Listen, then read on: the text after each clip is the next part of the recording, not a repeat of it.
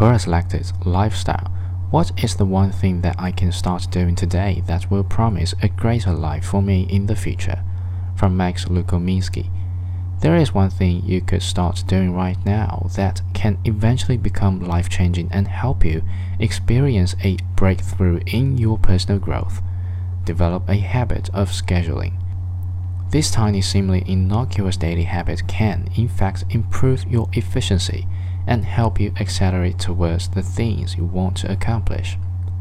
Scheduling is not just about the ordering of tasks throughout the day, it is about the proper allocation and usage of your time and effort. There might be endless debates regarding the most important and valuable thing in life. However, everything is likely to boil down to the most precious asset, namely time. Ultimately, the great and meaningful life is all about the wise use of these assets.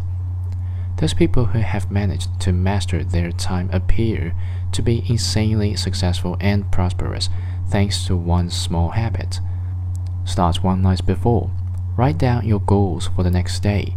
Allocate your time and effort for the tasks that take you closer to the desired aspirations.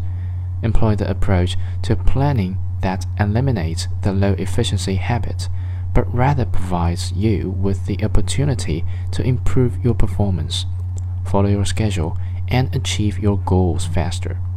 Start scheduling today, do it on a consistent basis. In the short term, it can seem tedious and trivial. However, in the long run, this daily action will pay off and ensure the high productivity and achievement of your goals that eventually will lead to the great and meaningful life.